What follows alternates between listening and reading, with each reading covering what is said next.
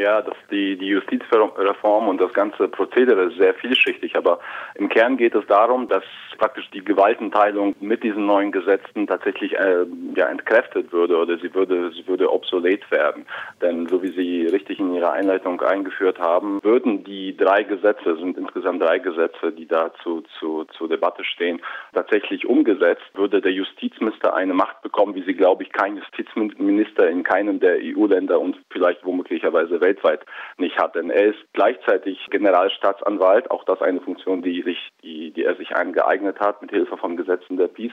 Und er würde jetzt gleichzeitig eben auch die Macht bekommen, sowohl an ordentlichen Gerichten, in der ordentlichen Gerichtsbarkeit, als auch bei dem, bei dem höchsten Gericht, also dem, dem obersten Gericht Polens, quasi die Richter abzusetzen, und zwar ohne Begründung, die jetzigen Richter abzusetzen und neue zu installieren. Und damit wäre de facto die Gewaltenteilung aufgehoben. Das ist so quasi die Kurzfassung. Und eben dagegen laufen nicht nur ausländische Institutionen und Akteure wie die EU-Kommission Sturm, sondern vor allem auch die Opposition im Lande und, wie Sie auch bemerkt haben, immer mehr Menschen auf den Straßen in Polen. Denn die Proteste haben, haben nicht nur in Warschau stattgefunden in den vergangenen Tagen, sondern in bis zu 100 Städten, wo sich die Menschen regelmäßig jeden Abend vor den jeweiligen Regional-, Kommunalgerichten versammeln und dort für, für die Unabhängigkeit der Gerichte praktisch protestieren. Also das ist, das ist so der grobe Kontext der Debatte.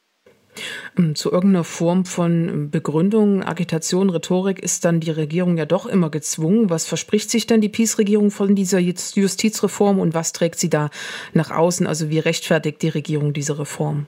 Ja, wissen Sie, das ist das eine, was, womit Sie die Reform rechtfertigen, und das andere, was die tatsächlich versteckten Ziele sind. Und das, was sie äh, zunächst als Rechtfertigung vorbringt, damit hat sie selbst nach Meinung vieler unabhängiger Experten recht, denn das polnische Justizsystem bedarf einer Reform, denn ähm, es, es, ist tatsächlich so, dass es dort Vetternwirtschaft gibt, auch. Es gibt verschleppte Fälle, es gibt Unregelmäßigkeiten, es gibt zu wenig Unterstützung für Menschen und das sind ganz viele, die sich eben rechtlichen Beistand nicht leisten können, die durch das Dickicht des Justizsystems nicht kommen. Also es gibt ganz viele Baustellen, die es zu richten gäbe tatsächlich. Unter diesem Vorwand macht die Regierung aber etwas völlig anders. Sie, sie versucht oder sie versucht mit diesen Gesetzen praktisch personell aufzuräumen. Das heißt, sie will praktisch die wichtigen, wichtigen Richterposten mit ihren Leuten besetzen.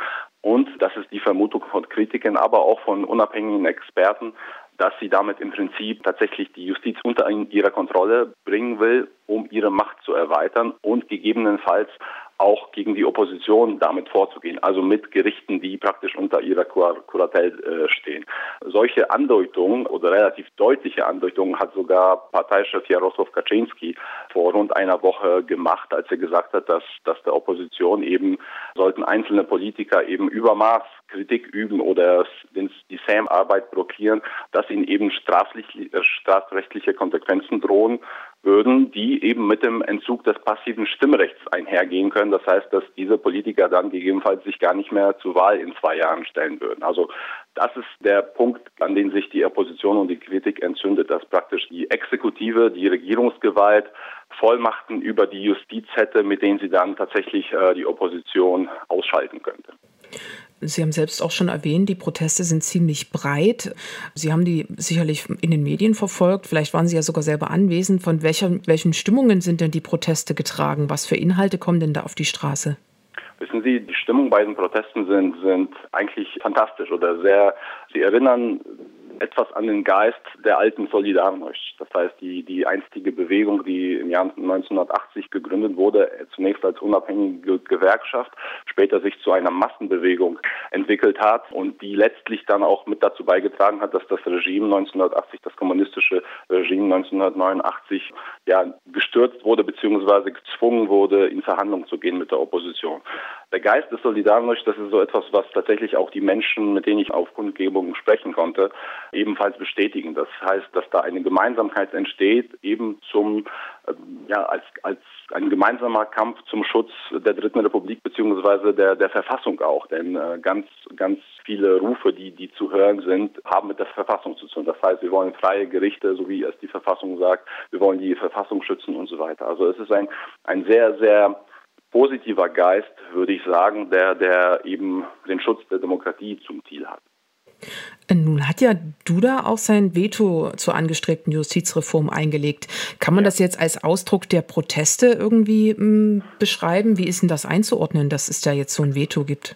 Also dieses Veto kam äh, wirklich nicht völlig überraschend, aber doch sehr überraschend. Also die Wahrscheinlichkeit wurde von die Wahrscheinlichkeit, dass Präsident Duda, der ja aus der PiS entstammt, der ein Ziehsohn von Jaroslaw Kaczynski letztlich ist und bislang eigentlich eine die Rolle einer Marionette schon erfüllt hat, weil er praktisch alle Gesetze abgesegnet hat. Dieses diese Veto gegen zwei von drei Gesetzen kam sehr überraschend und seine Stellungnahme war überdeutlich. Also sie war sehr kritisch gegenüber dem eigenen ehemaligen oder immer noch geltenden Regierungslager. Er hat sich da ganz deutlich positioniert und dadurch hat er praktisch die ganze Reform auf den Kopf gestellt, beziehungsweise sie erstmal gestoppt, was Positives. Eingesetzt wird er unterschreiben, so seine Aussage. Auch dieses gibt dem Justizminister große Befugnisse, an bei der ordentlichen Gerichtsbarkeit Richter einzusetzen und abzusetzen.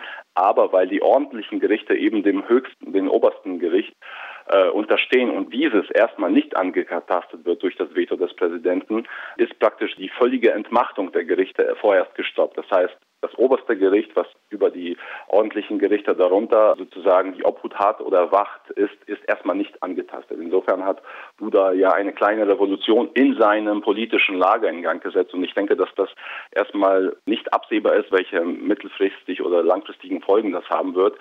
Tendenziell wage ich zu, zu sagen, dass das negative äh, Auswirkungen auf das Regierungslager haben wird. Denn ich denke, dass es dort, und das ist auch deutlich geworden in der De Debatte der letzten Tage, es gab auch andere Stimmen innerhalb der Peace, die die leichte Kritik oder die, ja, die un, ein Unmut oder ein Unwohlsein geäußert haben, dass diese Gesetze tatsächlich zu weit gehen. wenn man sich äh, das wirklich vor Augen führt, wäre dieses Durchbringen dieser Gesetze und ein Inkrafttreten aller dieser Gesetze faktisch gleichbedeutend mit der Entmachtung der dritten Gewalt, der, der Judikative und ihrer Unterstellung unter die Kuratelle der Politik, was ein unerhörter Vorgang gewesen wäre. Und genau das ist das auch, was praktisch die Menschen dazu bewegt, so zahlreich, aber auch so konstant und regelmäßig über viele, viele Tage, mittlerweile seit wie viele Tage sind das, über eine Woche auf die Straße zu gehen und zu protestieren. Und ich denke, dass die Proteste tatsächlich Wirkung gezeigt haben und das hat auch der Präsident in seiner, in seiner Begründung zum Veto zum Ausdruck gebracht, dass er der Präsident aller Polen ist und dass er diese, diese Stimmen und diese Proteste auch ernst nimmt.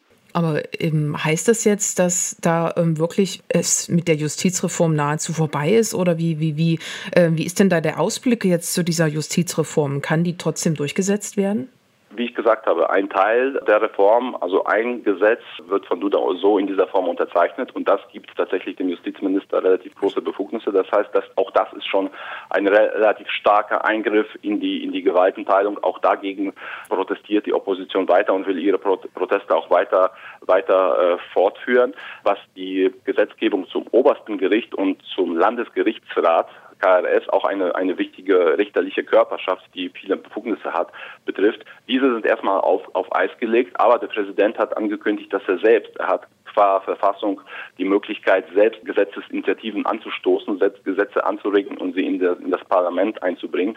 Und von diesem, von diesem Recht will er Gebrauch machen, so hat er angekündigt, und eben ein eigenes Gesetz oder eigene Gesetze hier vorschlagen. Und es ist anzunehmen, wenn er das durchführt, dass diese dann zumindest wesentlich weicher sind und, und nicht so tiefgreifend in die Gewaltenteilung eingreifen.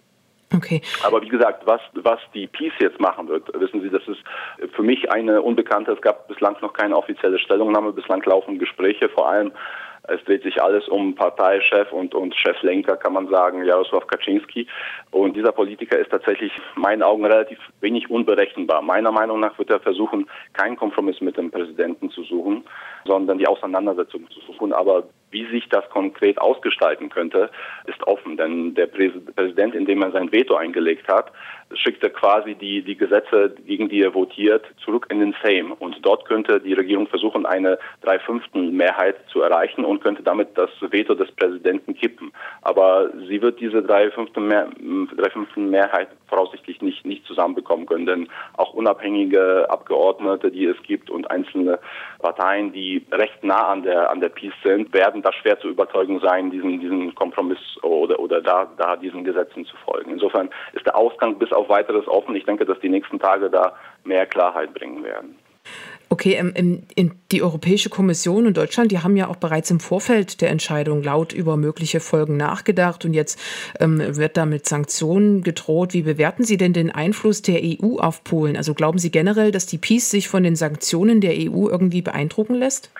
Naja, wissen Sie, das ist eben so eine Sache, dass ich glaube, dass das in dem Regierungslager und vor allem äh, bei Jaroslaw Kaczynski auf nicht auf ganz taube Ohren stößt, aber auf relativ taube Ohren, weil mh, also praktisch, es gibt zum einen diesen Mechanismus eben, den Sie angesprochen haben, der geht nur bis zu einer bestimmten Stufe ohne Einstimmigkeit aller EU-Mitglieder. Und die Ungarn hat bereits angekündigt, dass es, dass es Sanktionen bzw. einen Ausschluss Polens aus dem Ministerrat bzw. dem Entzug der Stimmrechte für Polen, was, was eben eine der größten Strafen wäre, eben äh, nicht zustimmen wird. Und da es da Einstimmigkeit geben muss, wähnt sich, glaube ich, Herr Kaczynski da in relativ großer Sicherheit. Außerdem, so ist zumindest zu, zu vermuten, nach den Stellungnahmen von vielen PiS-Politikern scheint diese, scheint die, äh, ja, die EU als, als Körper, an den man, an dem man angegliedert ist und deren Teil man ist, nicht die Priorität zu sein, wie es, die es den Vorgängern, also wie es die Vorgängerregierung gesehen haben, sondern sie, ja, sie, sie versucht als souveräner Nationalstaat sich zu positionieren, auch gegenüber dem eigenen äh, Wahlvolk oder der eigenen Wahlklientel. Und insofern ist das, ist diese Beziehung gegenüber der EU und der Einfluss der EU, wenn sie mit Sanktionen droht, auf die Regierung zumindest begrenzt. Also er ist nicht so massiv, wie er bei ja, progressiveren Regierungen äh, ja, sein würde.